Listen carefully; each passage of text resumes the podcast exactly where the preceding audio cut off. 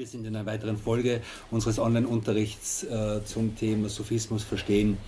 Und wir haben uns in der letzten, äh, in der letzten Woche äh, darüber Gedanken gemacht, welche, welche Bedeutung die, die, die Lehre des Sophismus in, in, in Hinsicht darauf, äh, wie der Mensch sein Herz reinigt, wie der Mensch seine Absichten reinigt, wie sich der, Mensch, wie sich der Mensch äh, auf wesentliche Dinge konzentriert und so weiter äh, was all diese Dinge zu tun haben mit den fünf Säulen des Islams, das mit den Gottesdiensten im engeren Sinn. Aber auch wenn wir, wenn wir darüber hinausgehen und die, auf die und uns und, und uns und, und betrachten, welche Aufgabe, welche Aufgabe der Mensch sonst noch hat in seinem Leben, nämlich an, an sozusagen an, an normalen weltlichen Dingen, an sozialen Beziehungen und so weiter, dann sehen wir auch hier, dass die der Zustand des Inneren, der Zustand des Herzens, der Zustand der Seele einen enormen Einfluss äh, auf die Gestaltung des ganzen Lebens hat. Und auch das, will, äh, auch das sozusagen ist ein Bereich, der, der von den Zielen des Sufismus berührt wird.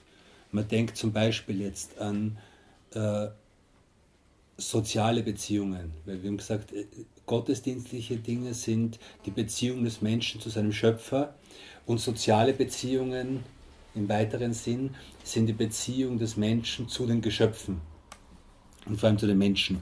Und hier, wenn man daran denkt, die erste und wichtigste Beziehung, die ein Mensch in seinem Leben hat, also jeder Mensch hat, ist die Beziehung zu seinen Eltern und die, und die ganzen Empfehlungen oder auch Befehle, die damit zusammenhängen im Koran äh, zu den Eltern, äh, wenn sie bei dir äh, alt werden, nicht einmal uff zu sagen. Also keine, keine Art von schlechten Benehmen den Eltern gegenüber zu zeigen. Das sind Dinge, die extrem große Selbstdisziplin oder extra, also ausgeprägte Selbstdisziplin brauchen, die äh, Selbstbeherrschung brauchen die äh, eine, eine, Reinigung des Inneren brauchen, weil der Mensch von seiner Natur her, es ist, also diese Dinge sind nicht Selbstverständliches. Eine Beziehung, auch die Beziehung der Eltern zu den Kindern ist etwas, was, äh, was auch wieder äh, ein gewisses Maß an Selbstzügelung, an Selbstbeobachtung, an Selbstkritik und so weiter braucht. Dann die, die Beziehungen wie zum Beispiel Ehe, äh, äh, eheliche Beziehungen, Partnerschaften, Freundschaften, all das sind Dinge, in denen der Mensch lernen muss, sich selbst zu reinigen. Weil wenn man das nicht macht, dann wird irgendwann einmal werden normale zwischenmenschliche Beziehungen unmöglich. Und das ist etwas, was wir oft sehen. Es gibt viele Menschen, die nicht mehr fähig sind, vernünftige Beziehungen zu, zu leben. Äh, und einer der Gründe könnte, könnte sein, dass einfach, dass, dass man überhaupt, dass es keine, äh, keine äh, Anweisungen, keine Anleitungen mehr gibt, wie der Mensch sich selbst wie der Mensch lernt, sich selbst zu zügeln, seine niedrige Natur, wie das in diesen Büchern beschrieben wird, äh, zu kanalisieren, zu beherrschen, zu kontrollieren und so weiter. Also auch damit hat, auch damit hat, hat Sufismus zu tun. Und einer der, einer der wichtigsten Bereiche zwischenmenschlicher Beziehungen sind ökonomische Beziehungen, wirtschaftliche Beziehungen. Äh, das ist etwas, was am ersten Blick jetzt irgendwie komisch klingt und wir, es, also den meisten von uns, die jetzt nicht gerade in dem Bereich beruflich tätig sind, scheint es etwas zu sein, was ja eigentlich doch nicht so wichtig ist. Also wir haben, also wir beschäftigen uns, die meisten von uns beschäftigen sich mit ideellen Beziehungen sehr viel mehr als mit ökonomischen Beziehungen. Aber dennoch, wenn man überlegt, wie viele ökonomische Beziehungen man jeden Tag eingeht, Arbeit ist eine ökonomische Beziehung letzten Endes. Ich gebe etwas, um Geld dafür zu bekommen. Äh, selbst manche Unterrichtssituationen sind ökonomisch, äh, Einkaufen, Leben, unsere Leben unser, ganzes, unser, unser ganzes Leben ist geprägt von dieser Notwendigkeit, mit anderen Menschen in einen ökonomischen, Handel, in ökonomisch, in einen ökonomischen Austausch zu treten. Und das ist etwas, was gewollt ist, etwas, was gewollt ist und was notwendig ist. Und das Leben auf dieser Welt ist so gemacht, dass, dass genau diese, also dieses, dieses, äh, der Handel in irgendeiner Form ein etwas ist, auf dem menschliche Gesellschaften äh, äh, aufbauen, wo es darum geht, dass Menschen äh, Expertise oder, oder äh, Besitz und so weiter austauschen, um, weil es einfach, weil notwendig ist, weil nicht jeder alles besitzen kann, weil nicht jeder alle Möglichkeiten hat. Und diese ökonomische Notwendigkeit führt dazu, dass Menschen miteinander in Kontakt kommen. Dieser Kontakt ist gewollt, aber er ist gleichzeitig schwierig. Er ist gleichzeitig schwierig und ist gleichzeitig voll von Prüfungen. Und das bringt uns jetzt zu dem Kapitel, das als nächster kommt, nämlich zu dem Kapitel Geld.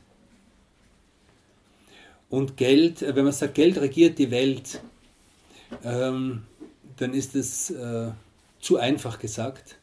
Aber man könnte sagen, Geld und, und die, die Liebe zu Geld und die Liebe zu dem, was Geld repräsentiert, regiert sehr viel von sehr, also sehr viel, einen sehr, sehr großen Anteil der menschlichen Psyche, der menschlichen Seele. Es ist etwas, was, was wichtig ist. Einerseits, wie wir gesagt haben, einerseits aufgrund der Notwendigkeiten ökonomischer Beziehungen zwischen den Menschen, andererseits aber auch, weil der Mensch, wie uns der Koran informiert, äh, so erschaffen ist, dass er die Dinge, die man durch Geld bekommen kann, von seiner Natur her liebt. Dass der Mensch, der Mensch neigt dazu, diese Dinge zu lieben. Und eine der großen Ziele von Sophismus ist, dass man diese Liebe in vernünftigen Bahnen belässt. Dass man diese Liebe nicht so groß werden lässt, dass sie also diese, diese, sozusagen diesen Instinkt, diese instinkthafte Liebe nicht so groß und nicht so stark werden lässt, dass sie höhere Formen der Liebe verhindern. Und genau das ist etwas, was man sehr oft sieht, dass, äh, dass Liebe zu niedrigen Dingen, die Liebe zu höheren Dingen äh, zerstört oder verhindert oder, oder, oder äh, schwächt, wie auch immer. Auf jeden Fall ähm, die Liebe zum Geld, in eine Liebe zu Geld, Liebe zu Besitz, Liebe zu den Besitztümern dieser Welt in eine vernünftige Bahn zu bringen. Ist, ein, ist eine, der, eine der Dinge, mit denen sich äh, Imam al-Rasali sowie viele andere, die in diesem Bereich äh, Bücher geschrieben haben, beschäftigt. Und er sagt jetzt, äh, also die, die, die große Überschrift ist, das Kapitel über die, äh, über die Schlechtigkeit von Geiz und übermäßigen, von übermäßiger Gier. Also Geiz, übermäßigen Ehrgeiz und übermäßiger Gier, das ist sozusagen das, das Oberkapitel. Das Unterkapitel ist die, äh, die, also die Abhandlung über das Schlechte im Geld und aber auch das Gute im Geld.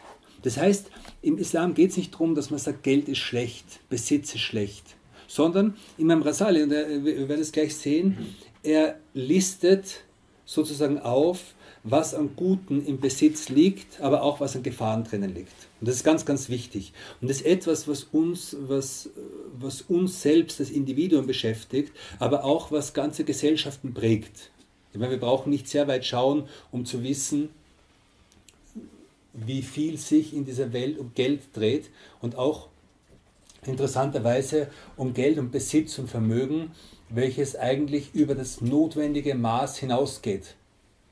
Bis zu Ausmaßen, die überhaupt nicht mehr, also bis, bis zu dem Punkt, dass Menschen nach Geld streben, das sie niemals in ihrem Leben werden ausgeben können.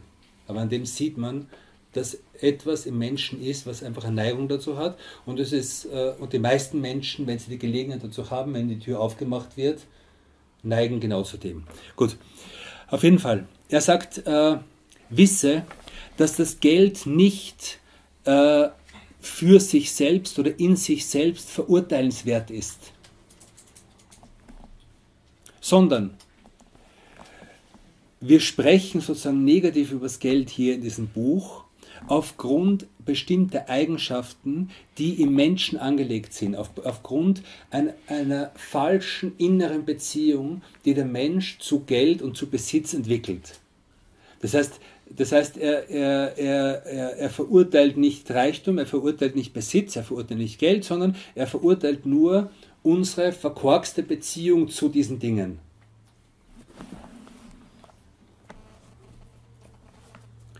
Und zwar sagt er, äh, diese, diese schlechte Beziehung des Menschen zu Geld und zu Besitz ist entweder die extreme Gier des Menschen danach, das ist etwas, was jeder sehen kann,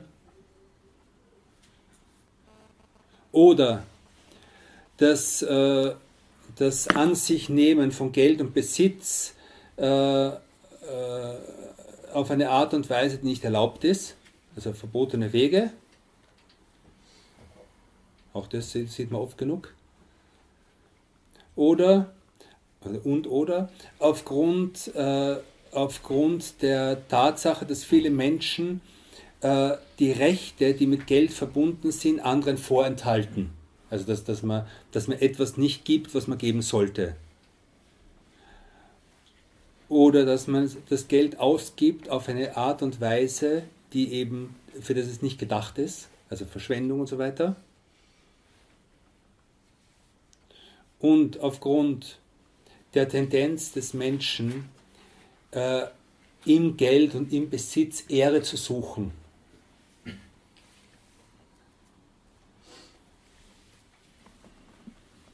Genau, das ist das Letzte.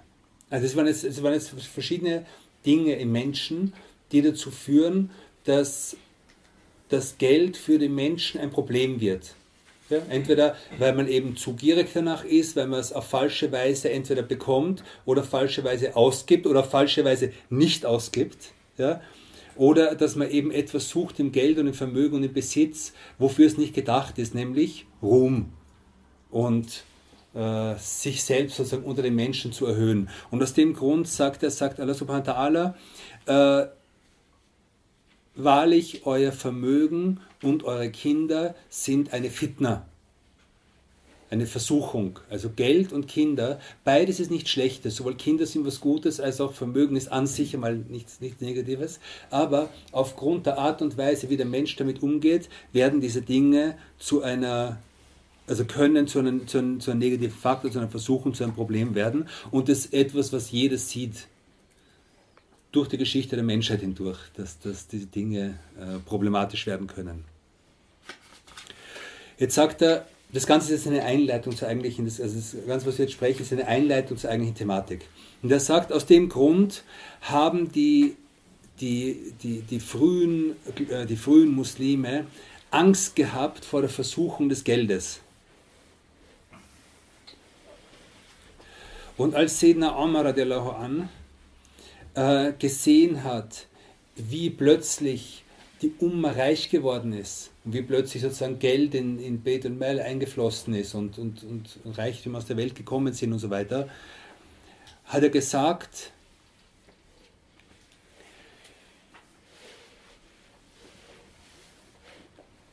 Allah hat diese Dinge, diesen Reichtum nicht von seinen Propheten und von Sedna Abu Bakr ferngehalten,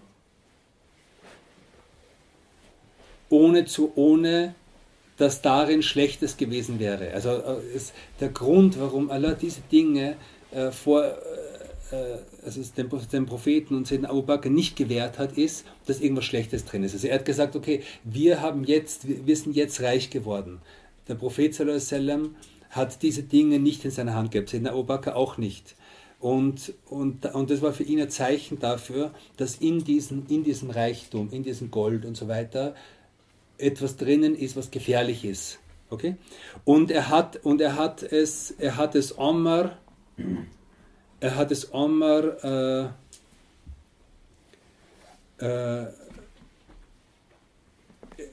er hat es Omar sozusagen äh, hat auch Omar, und, er, und er, er hat es Omar nicht gegeben, weil er was Gutes für ihn wollte.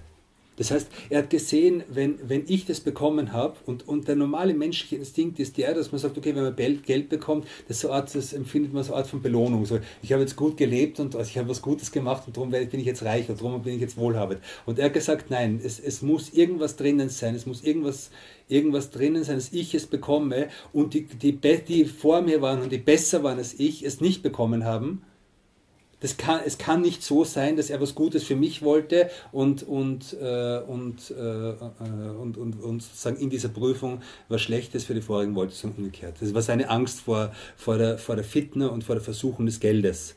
Okay? Und äh, Yahya Mu'az sagte, äh, der Dirham ist ein, der Dirham, also der, der, der, die Goldmünze sozusagen, ist wie ein Skorpion. Okay? Äh, und nimm ihn nur, wenn du weißt, wie man mit ihm umgeht. Also nimm diesen Skorpion nur in die Hand, wenn du sicher bist, dass du dich vor seinem Stachel schützen kannst. Und dann geht es weiter und dann sagt er, was heißt es, äh, was heißt es, äh, was heißt es, äh, sich vor dem Stachel zu schützen? Also wie kann man mit diesem Skorpion gut umgehen, wie kann man mit dem Geld gut umgehen? Hat er gesagt, sagt er, äh, es im Halal zu nehmen und es in richtiger, korrekter Weise auszugeben. Das ist die Kunst, mit Geld umzugehen. Es richtig zu nehmen und richtig wieder auszugeben. Und wenn man, wenn man, wenn man nicht weiß, dass man dazu imstande ist, ist es besser, nichts davon zu haben, was über die eigentliche, was über die grundlegenden Bedürfnisse hinausgeht. Und es sind Dinge, ich meine, ich spreche drüber, ich spreche drüber aus, äh, ich spreche drüber von dem, was in den Büchern steht, nicht weil ich selbst irgendwie äh, irgendwas gelernt hätte auf dem Weg, aber es, ich sehe einfach, es sind Dinge, die einerseits enorm wichtig sind und die wir alle nicht gerne hören. Wir alle würden viel lieber hören, ja, die Muslime sollen doch reich sein, die Muslime sollen doch gut leben, die Muslime sollen doch die Muslime. Das ist, das ist etwas, was man gern hört. Aber man hört nicht gern, dass der Prophet sallallahu alaihi wasallam verzichtet hat darauf. Er hat bewusst verzichtet.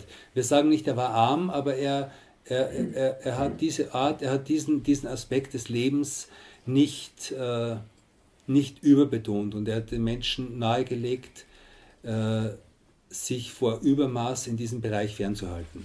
Und das hören wir nicht gern, aber es ist äh, alles, was wir kennen, deutet darauf hin. Auf jeden Fall. Äh, und er, er sagte, er sagte in, in einem anderen Ausspruch, das also äh, Yahya Muaz sagte, es gibt zwei Katastrophen, zwei schlimme Dinge, zwei extrem schwere Prüfungen, die mit Geld verbunden sind und die sich dann zeigen werden, wenn der Tod kommt. Zwei schwere Dinge verbunden mit dem Geld, die, die, die sich den Menschen dann zeigen, wenn der Tod kommt. Nämlich einerseits, dass alles davon vom, vom Menschen genommen wird. Das heißt, man stirbt, wie wir alle wissen, wir wissen es alle, wir leben nicht danach, und alles geht von uns weg, einerseits, die erste Katastrophe. Und die zweite, der Mensch wird nach allen gefragt werden. Alles, was wir hier gehabt haben, für alles, was wir hier gehabt haben, werden wir Verantwortung, äh, äh, sind wir verantwortlich und für all das werden wir Rechenschaft ablegen müssen. Also einerseits, es wird alles von ihm, der Besitz wird von ihm genommen, aber gleichzeitig kommt alles zurück in Form von Verantwortung. Alles, was wir jemals in unserem Leben gehabt haben, wird äh, zur Rechenschaft gebracht werden. Und das ist schwierig.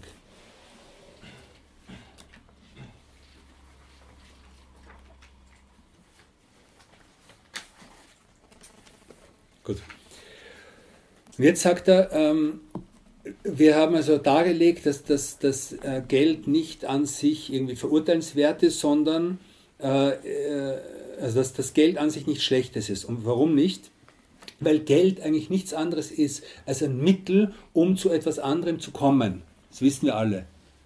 Also wenn wir jetzt, wenn wir jetzt äh, einen, einen Berg mit 500-Euro-Scheinen hätten und, äh, und niemand würde die mehr akzeptieren, nach einer Geldentwertung oder sonst was, dann hätten wir nichts davon, sondern, sondern der Wert davon ist der, dass das Geld ein Mittel ist, um zu etwas zu kommen, was der Mensch von seiner Natur her gerne hat. Das, das, das, die, das ist das Prinzip von, von, von, äh, von Geld, auch von Gold. Also Gold an sich, mit Gold an sich kann ich auch nichts anfangen, aber es ist ein Mittel, um zu etwas zu kommen. Und er sagt, äh, eben Geld ist ein Mittel, um zwei Dinge zu erreichen, nämlich Nutzen in dieser Weise, also nu, nu, diesseitige und jenseitige Nutzen. Und aus dem Grund nannte es Allah im Koran Khair. Und der Mensch ist in seiner Liebe zum Khair, und es wird übersetzt in den Koranübersetzungen mit Geld oder Vermögen. Er ist in seiner Liebe zum Geld äh, äh, heftig, äh, was? Extrem. Also der Mensch geht in seiner Liebe zum Geld in Extreme. Und hier das Wort, das verwendet wird für Geld, ist Khair, das Gute. Also dass das Geld im Prinzip etwas Gutes ist. Ähm, genau.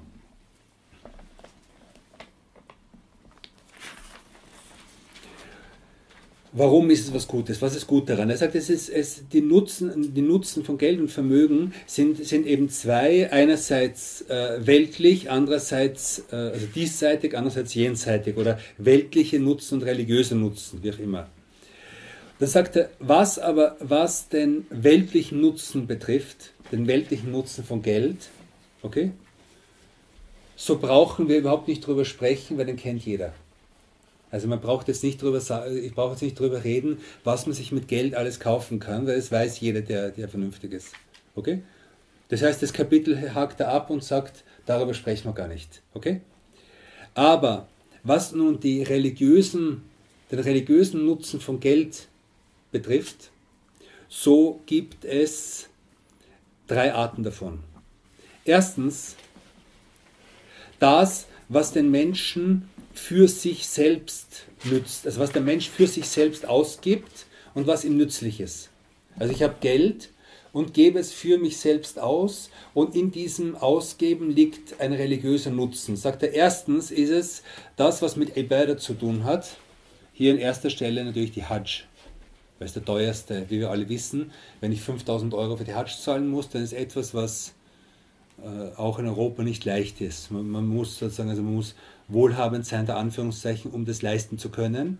Und das ist ein, ein also solche, solche Gottesdienste sind nur durch Vermögen, durch Geld möglich. Und darin liegt im Geld ein religiöser Nutzen für den Menschen selbst. Andererseits sagt er, aufgrund äh, dessen, was man, mit, was man durch Geld, was man sich durch Geld leisten kann, was einem selbst nützt in der Deckung seiner Grundbedürfnisse. Weil er sagt, wenn du kein Geld hast, um sozusagen deinen Hunger zu stillen oder zu wohnen oder so, dann wird dich diese, diese Sorge ständig abhalten von dem, was wichtig ist. Und aus dem Grund ist Geld auch und, und also, äh, ist, ist ein gewisses, gewisses Maß an Wohlstand eine Hilfe für dich, um deine Religion zu leben.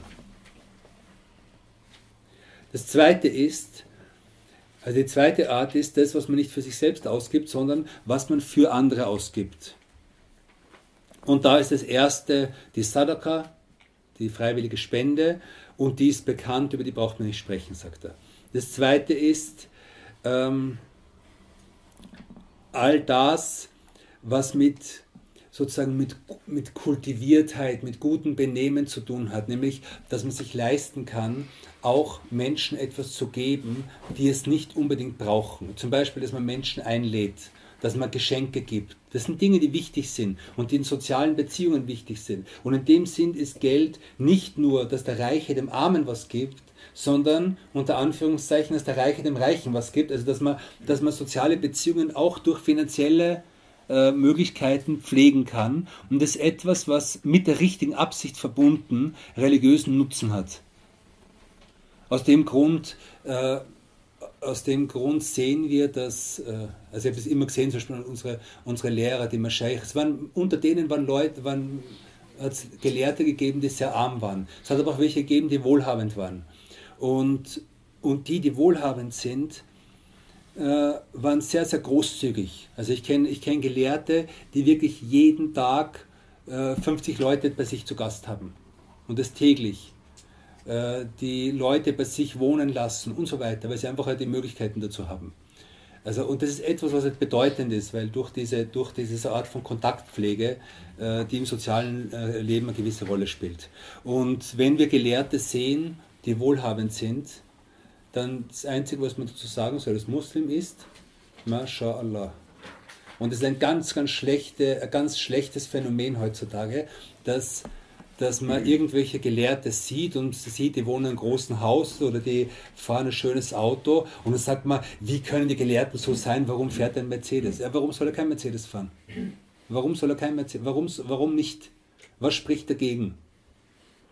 Äh, und das ist ganz interessant, dieses Phänomen, dass man leistet, man gönnt sich selbst alles. Ja? Und man spielt vielleicht den Asketen, wenn man zu faul ist, sich anzustrengen und, und reicher zu werden. Das ist so der, der Fuchs und die Traube. Der, der Fuchs versucht, möchte gern von der Traube was haben und, und springt und springt und irgendwann äh, schafft er es nicht, weil dann sagt er, sind eh sauer. Und das ist, das ist ein Zustand vieler Muslime, dass sie zu faul sind, sich anzustrengen oder einfach halt nichts auf die Reihe kriegen. Und, äh, und dann am Ende sagen sie, äh, ich brauche die Dunja sowieso nicht, die Dunja ist ja nichts wert. Und dann aber sieht man Gelehrte, die vielleicht, äh, die vielleicht gut leben, und dann fängt man an, über sie schlecht zu reden und sagt mal, wie können sie nur, die Sahaba haben so gelebt und so weiter. Wir sagen, wenn ein Mensch, wenn ein Mensch sein, sein Geld im Halal verdient hat, und das nehmen wir im Prinzip an, wenn ich keinen anderen Beweis habe, dann kann der Mensch mit seinem Geld machen, was er will. Und, wenn, und, und Allah subhanahu hat, hat, das, hat Geld und Vermögen und Risk unterschiedlich aufgeteilt. Er hat manchen Menschen mehr geben, manchen Menschen weniger. Und weder ist das, eine, ist das eine ein Zeichen von Liebe, noch ist es eine ein Zeichen von Hass. Und, und, das, und beim anderen genauso. Also weder Armut noch Reichtum deutet auf irgendeine Nähe zu Allah hin, sondern Allah gibt, wem er will, wie er will, zu der Zeit, zu, zu der er will. Und das Einzige, was wir zu sagen haben, ist MashaAllah. Und äh, es, wird, es wird berichtet über einen Gelehrten, der ist, der, war auf der, der ist auf der Straße gegangen mit, äh, mit, äh, mit extrem also teuren, schönen Kleidern. Und ein anderer, ein Asket sozusagen, war so mit zerrissenen Lumpen und so. Und da sieht der eine den anderen und sagt, ja, wie kannst du, du bist doch, du bist doch der und der Gelehrte und, und wie kannst du, also warum liebst du Dunja so sehr, dass du solche teuren Kleider hast? Dann sagt dieser Gelehrte, sagt, was sagen diese teuren Kleider? Was sagen sie zu den Menschen? Was sagen sie zu den Menschen? Sie sagen, ich brauche euch nicht. Ich brauche von euch nichts. Aber was sagen deine Kleider zu den Menschen? Also, das, das sind Dinge, über die wir uns keine Gedanken machen sollen. Wir, wir sehen, es gibt rechtschaffene Menschen, die arm sind, es gibt rechtschaffene Menschen, die reich sind.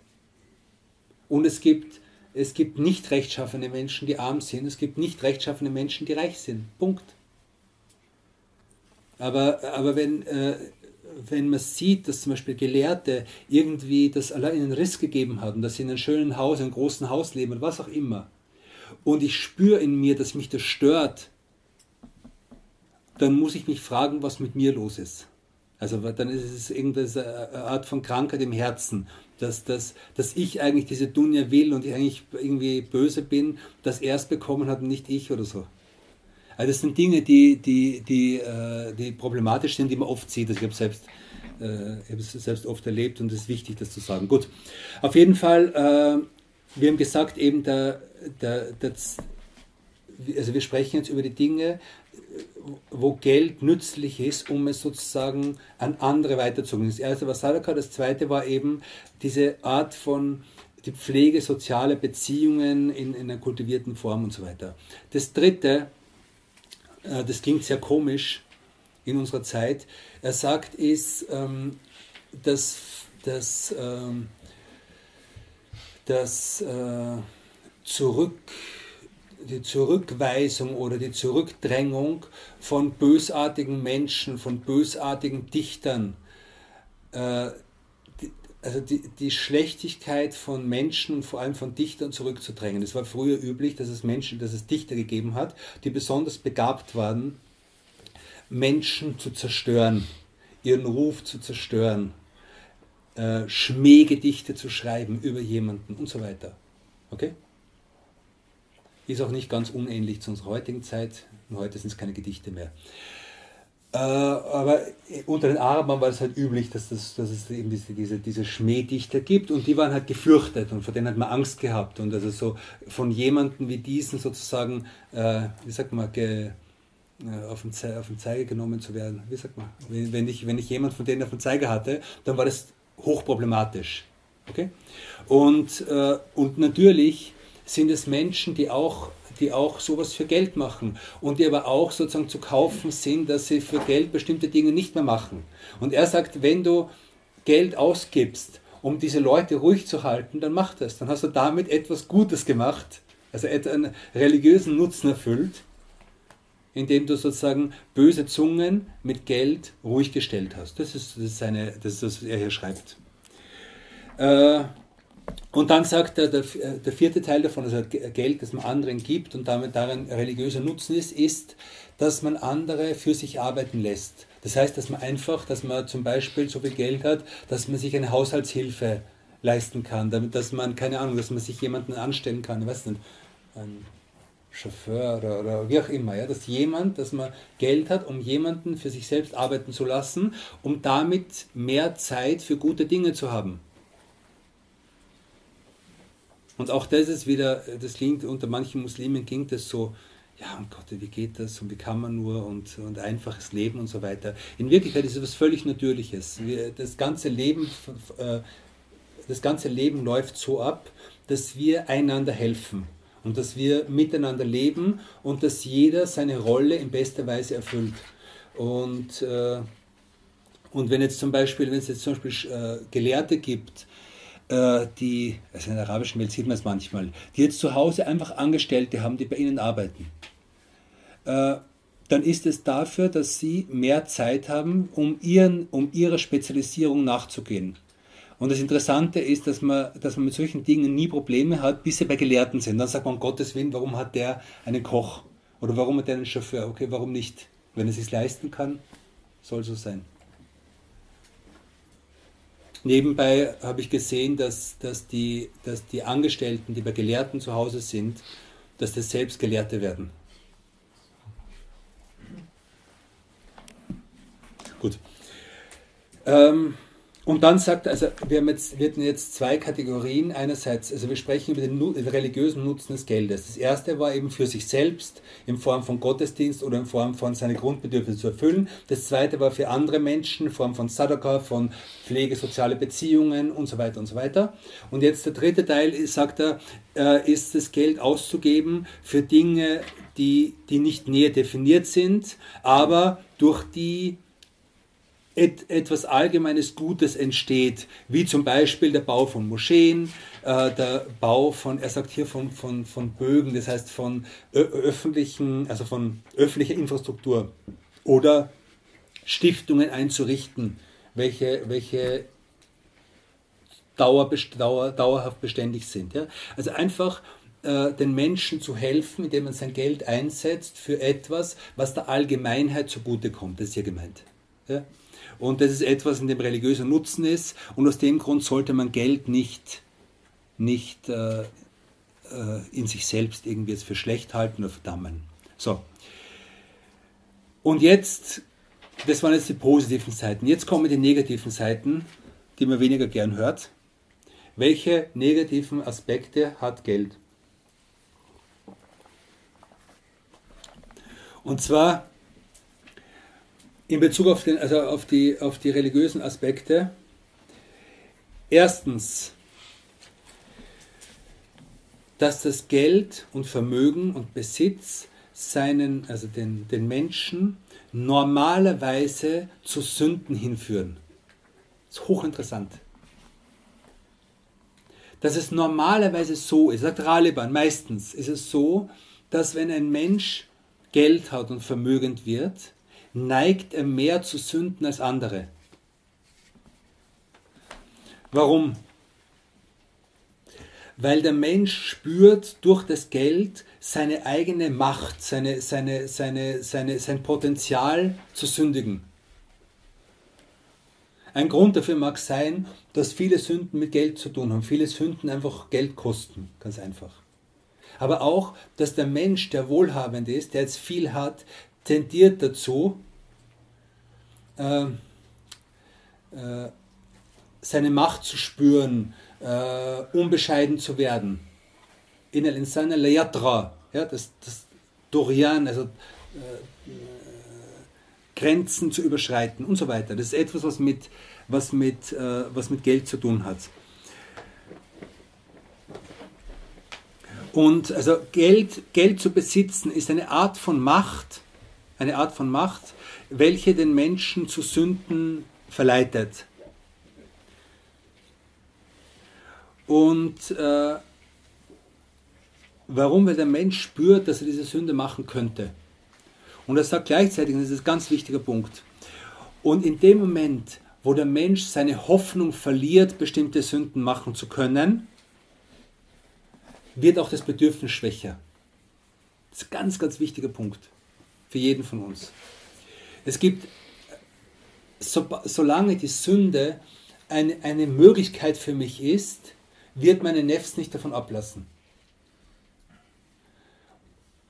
Also wenn ich mir nicht die Tür zugemacht habe zu sünden und sage, das mache ich nicht, Punkt, sondern sage, okay, ich werde mal versuchen, es nicht zu machen, wird die Nefs automatisch diese Sünde machen. Also es ist einfach die, die Möglichkeit offen zu lassen, ist etwas, was zerstörerisch ist. Okay? Also er sagt, äh, wenn, der, wenn der Mensch äh, seine, seine Hoffnung in eine bestimmte Sünde verliert, wird auch seine innere, seine, sein inneres Verlangen danach schwächer werden. Und er meint eben damit im Zusammenhang mit Geld, dass der Mensch, der Geld hat, spürt im Inneren, dass er einfach jetzt die Möglichkeit hätte, das und jenes zu machen.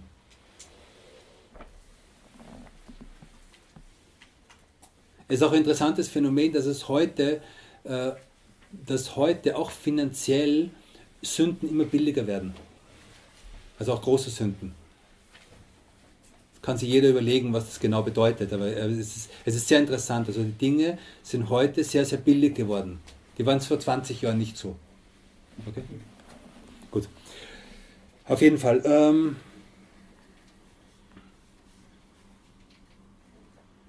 und eben der, der Mensch, der im Zustand der Geld hat und sich trotzdem beherrscht, ist in einer, schwierigen, in einer schwierigeren Situation als der Mensch, der kein Geld hat und sich beherrscht sozusagen. Okay? Gut, das war das Erste. Das Zweite ist, also das, die zweite Problematik, religiöse Problematik von, von, von, Wohlha von Wohlhabendsein und Besitz haben und so weiter ist, dass, äh, dass das Geld den Menschen dazu treibt, übermäßig äh, die erlaubten Dinge zu genießen. Das heißt einfach übermäßig zu werden, übermäßig viel zu essen, übermäßig viel zu schlafen, äh, sich übermäßig in dieses weiche, schöne Leben zu begehen. Okay? Bis, bis diese Dinge, diese Wohltaten und dieses schöne, weiche Leben eine Gewohnheit für den Menschen werden. Bis er sich gewöhnt dran. Also der, ich verdiene jetzt einmal viel Geld und jetzt gewöhne ich mich dran, ein schönes Auto zu fahren, eine große Wohnung zu haben und so weiter und so weiter. Alles erlaubte Dinge. Aber es ist, wir müssen einfach sehen, auch wenn sie erlaubt sind, ist kein Problem dran. Aber es, die Problematik ist, dass der Mensch und die Nefs des Menschen, das Innere des Menschen, gewöhnt sich an diesen Wohlstand. Okay? Und, äh,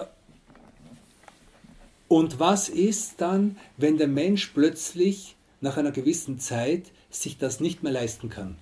Das ist etwas, was man total oft sieht.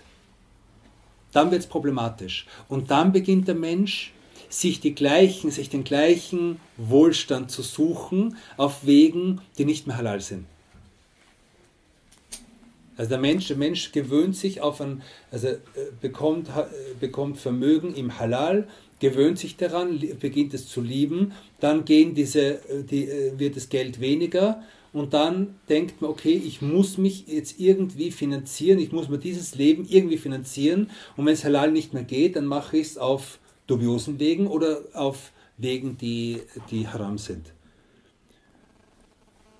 Auch das, sind, auch das ist eine Entwicklung, die, äh, die, die, die, die, man sehr leicht, äh, die man sehr leicht nachverfolgen kann.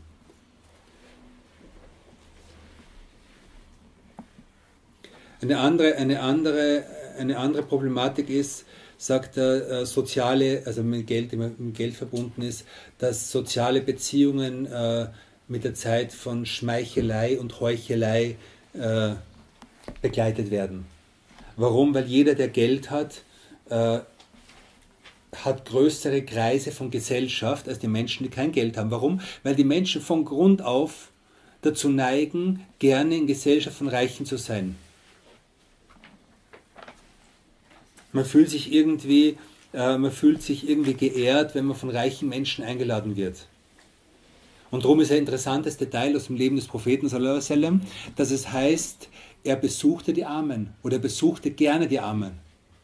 Er hat, er hat Einladungen von armen Menschen geliebt. Warum? Weil seine Natur so rein war,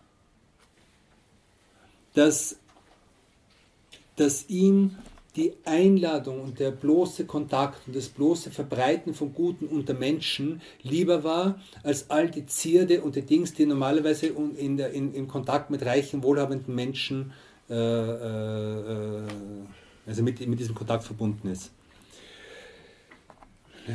Das nächste ist,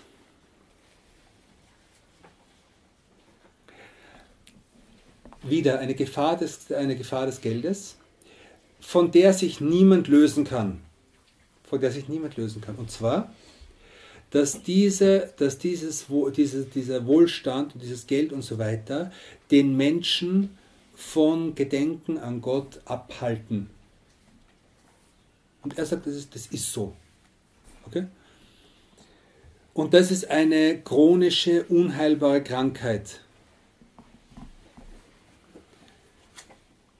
Äh, weil das was, das, was jedem Gottesdienst zugrunde liegt, ist das Gedenken Gottes.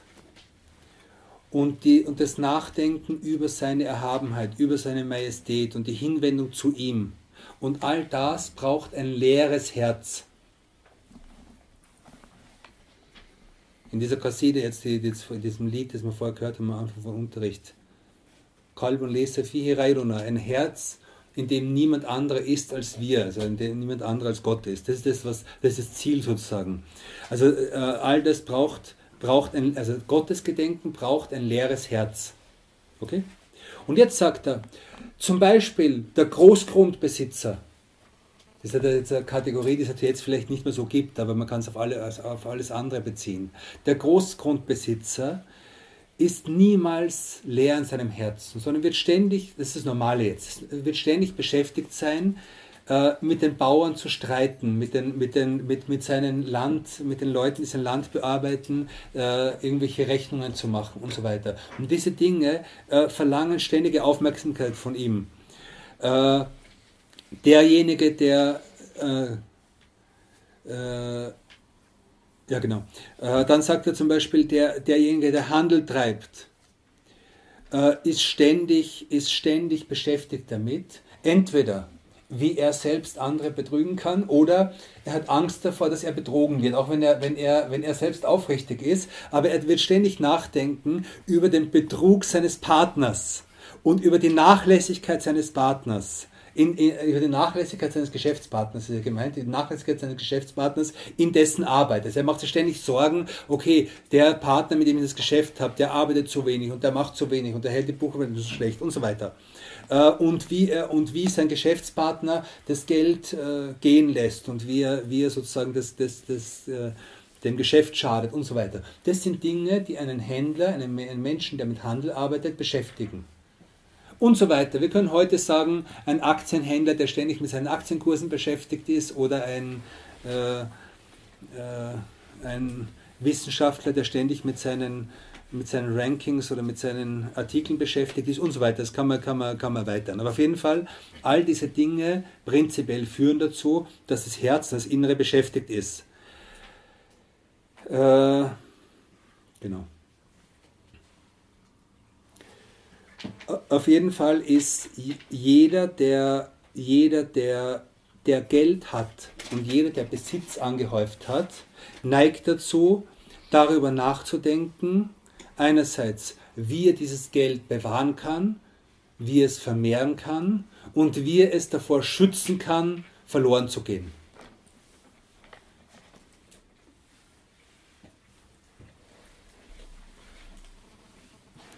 Und jetzt sagt er, und derjenige aber, der nur so viel besitzt, wie er für den heutigen Tag braucht, und das Denken ist uns heute sehr fremd ist, der so viel hat, wie er für den heutigen Tag braucht, äh, ist heil von all dem.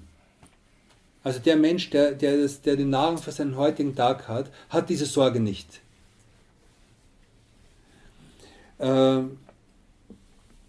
er, er, hat nicht diese Sorge um sein, dass das Geld verloren geht. Er hat nicht die Angst, äh, wie er es, also diese, diese ganzen, diese ganzen, diese ganzen inneren, inneren Probleme, die viele reiche Menschen haben, hat der nicht, der so viel hat, wie er braucht. Und es ist ein interessantes Phänomen, dass wir, äh, also tendenziell, wir neigen immer dazu, alles mit Zahlen zu messen unser Einkommen, äh, also einfach wir sind dazu erzogen, äh, so, das ist der Kontostand, das habe ich, das brauche ich und so weiter.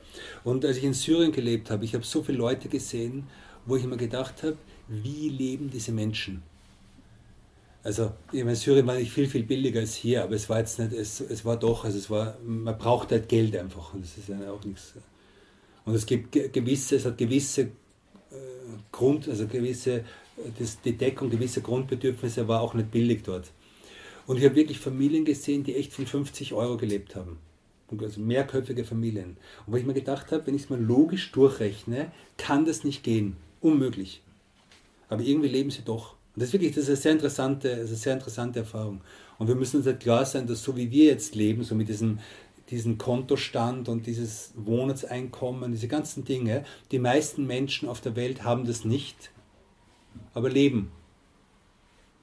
Und die Gefahren, die wir uns, äh, ich meine, dass wir das haben, ist ein großes Geschenk und ist etwas, was wir, über das wir froh sein können und so. Aber wir müssen aufpassen, dass wir uns nicht zu Sklaven dessen machen.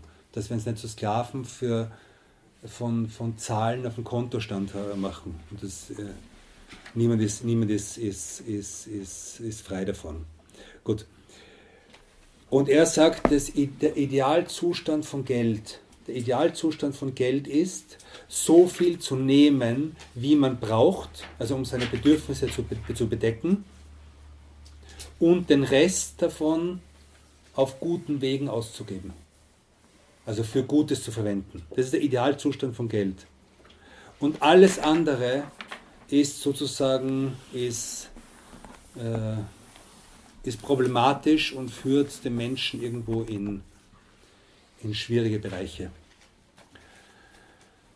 Gut, soweit für heute. Und inshallah lernen wir auf beste Art und Weise mit unserem Besitz umzugehen und das zu, und das zu, äh, das zu schätzen, was wir haben. Weil das, was wir haben und die Tatsache, dass wir in einem wirklichen Wohlstand leben, und zwar jeder von uns, auch Studenten und so weiter, ist, ist ein Geschenk.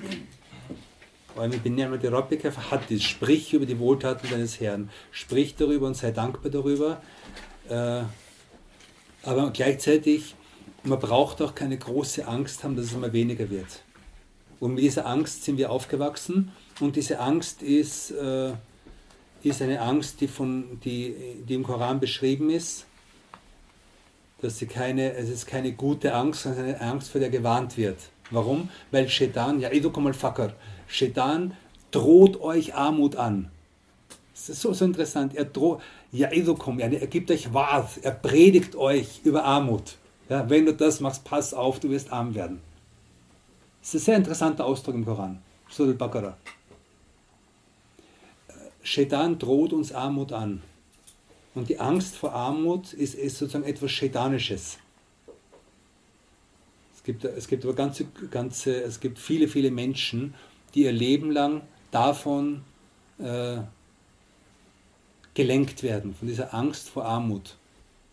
und, und, und das, was, was, was eben Imam Rasali hier sagt, ist, schätzt das, wenn du Geld hast, okay, ist es gut, im, im, im, im Geld ist Gutes, aber mach dich nicht zu einem Sklaven davon. وصلى الله على سيدنا محمد وعلى آله وصحبه وسلم